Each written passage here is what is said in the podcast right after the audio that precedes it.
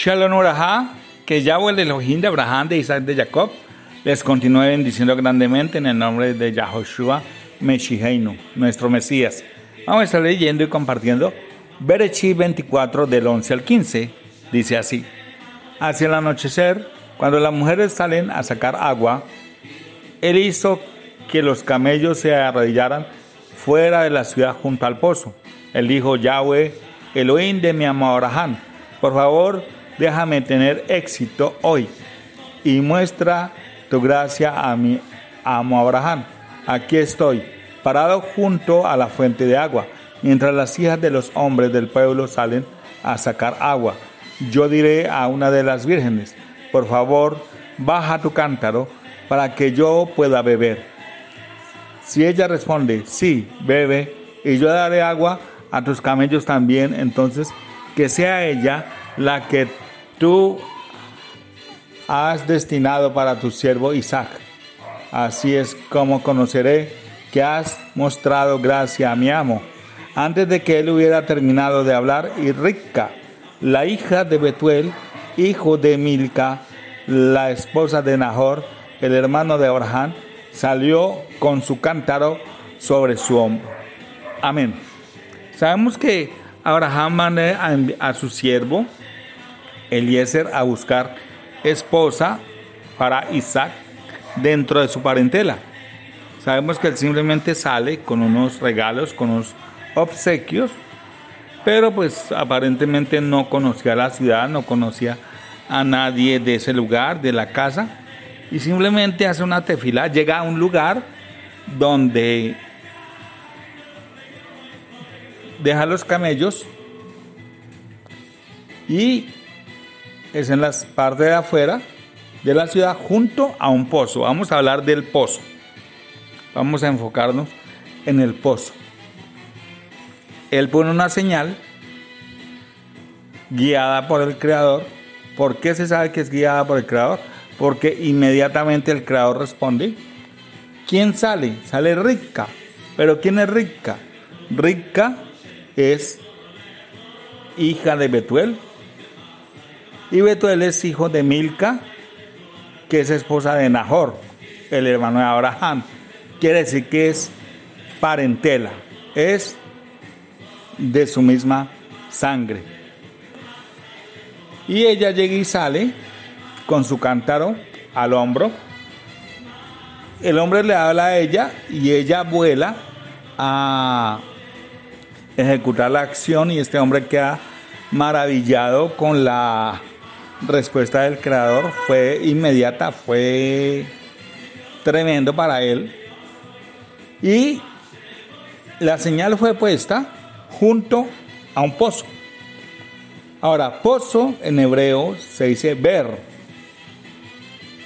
Por eso cuando hablamos de Sheva, hablamos del pozo del juramento Sheva significa juramento o también significa siete. Entonces estaríamos hablando del pozo del juramento o del pozo de siete. Y significa ver, significa pozo, fuente, cisterna. Pero también al mismo tiempo viene una raíz que es bar y significa excavar. Que significa grabar, quedar grabado, explicar, aclarar, decir claramente, declarar. ¿Qué quiere decir esto? Que un pozo, aunque hay pozos naturales, lógico, pero por lo general no son muchos. Hay unos que sí, vamos a ver, dice eh, 21.16. De allí ellos fueron adelante a ver. Ese es el pozo cuando Yahweh dijo a Moshe, reúna al pueblo y yo les daré agua. En ese lugar él les daría agua, ese es un pozo puesto por él, pero el pozo del que hablamos arriba, lo más probable es que fuera cavado por ellos. La mayoría de pozos son cavados por ellos. ¿Con qué fin se cava un pozo? En este caso con el fin de hallar agua. Y sabemos que la tierra que queda al lado cuando hallan el agua, el agua viva, eh, la misma tierra sirve de filtro, Total que cuando salgan el agua es agua pura, es agua limpia, es agua cristalina. ¿No es cierto? Es agua cristalina. Y dice la palabra que la Torah es agua que lava, que limpia, que purifica, que vivifica, que da vida. ¿Dónde encontró Eliezer, enviado por Abraham para encontrar eh, Isha, esposa, para Isaac? Junto al pozo, junto a las aguas, junto a la corriente de agua viva. Aunque eran aguas quietas, eran aguas limpias y reposadas. Eran aguas tranquilas, pero eran aguas transparentes, que es bien especial. Hubo otro personaje, dice más adelante, en Bereshit 29 del 1 al 6, en el cual al mismo Jacob, dice Jacob comenzó y fue a la tierra del este a Labán, el hijo de Betuel, el Arami, y el hermano de Rica, madre de Jacob y Esab. Recordémonos algo antes. En el lugar donde se fue enviado Eliezer fue donde Labán, ¿no es cierto? Y el pozo quedaba en la tierra donde vivía Labán. Jacob, cuando huye, es enviado a Labán y dice, mientras miró, vio un pozo en el campo. ¿Cuál pozo sería? Exactamente el mismo pozo que mucho tiempo antes, que muchos años anteriores, Eliezer había estado, había parqueado los camellos y había encontrado a Rica, la mamá de él. Tremendo, exactamente el mismo pozo. Y llega y dice, mientras miró, vio un pozo en el campo y había tres rebaños de ovejas acostados allí junto a él, porque ellos daban a beber a las ovejas de este pozo. La piedra a la boca del pozo era grande, y solamente cuando todos los rebaños se habían juntado allí, ellos corrían la piedra de la boca del pozo y daban de beber a las ovejas. Entonces ponían la piedra de regreso en su lugar sobre la boca del pozo. Jacob les dijo a ellos, mis hermanos, ¿dónde son ustedes? Ellos respondieron, somos de Arán. Él les preguntó, ¿conocen ustedes a Labán, el hijo de Nahor? Ellos dijeron, lo conocemos. Él les preguntó, ¿van las cosas bien con él? Sí, ellos respondieron. Y aquí viene su hija, Rachel, con las ovejas. ¿Quién llegó allí en ese momento cuando llegó Jacob? Llegó Rachel, quien fue la mujer que la amó, quien fue una de sus esposas. Pero ¿dónde la encontró? ¿Dónde la halló por primera vez? En el pozo, en el pozo de agua viva. Dice también la palabra en Shemot 2, 15 en adelante. Dice, cuando Faraón lo oyó, esto es cuando oye Faraón que Moshe mató a un egipcio, Dice, cuando Faraón lo oyó, él trató de matar a Moshe, pero Moshe huyó a Faraón, de Faraón, para habitar en la tierra de Midian. Y habiendo ido a la tierra de Midian, se sentó junto al pozo. ¿Dónde se sentó?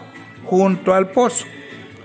Y dice, las siete hijas de un principal de Midian vinieron a sacar agua.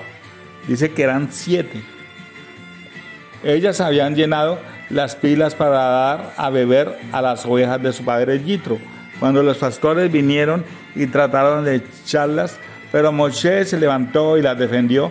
Entonces él dio de beber a las ovejas de ellas. Cuando ellas vinieron a Reuel, el padre de ellas, él dijo, ¿por qué están de regreso tan pronto? Ellas respondieron, un mirri, un mirri nos rescató de los pastores. Más que eso, él sacó agua por nosotras y dio de beber a las ovejas. Él preguntó a las hijas, ¿dónde está él? ¿Por qué dejaron al hombre allá? Invítenlo para que venga a comer. Moshe estaba feliz de quedarse con el hombre y le dio a Moshe su hija Sífora en matrimonio. ¿Dónde encontró las siete hijas de Yitro junto al pozo. Increíblemente los siete hijas, me habla de los siete milenios, de las siete semanas, eh, de los siete días de la semana de la creación. Me habla de los siete rojos de nuestro Elohim y cómo eh, Jitro escoge a su hija mayor, Sífora, para que sea esposa de él. ¿Dónde halló a estas siete hijas? Donde Moshe halló a su esposa junto a un pozo. Qué tremendo. Johanán 4, 6 y 7 dice, el pozo de Jacob estaba allí, entonces Yahoshua, agotado de su viaje, se sentó junto al pozo. Era como el mediodía. Una mujer de Shomrón vino a sacar un poco de agua. Y Yahoshua le dijo, dame un poco de agua. Dame un poco de agua. Sabemos todo lo que ocurre con ella y sabemos que le pide luego ella agua al Mashiach porque ella quiere del agua de vida eterna. El pozo simboliza la Torah, pero es necesario el novio que es el Mashiach para que esta agua de este pozo sea aguas vivas, agua de vida eterna, agua que cambia, agua que transforma. Pero dice que increíble, cada uno de ellos encontró su esposa junto al pozo. Con respecto al Mashiach, ¿por qué va la mujer de Shomron o eh, de Samaria?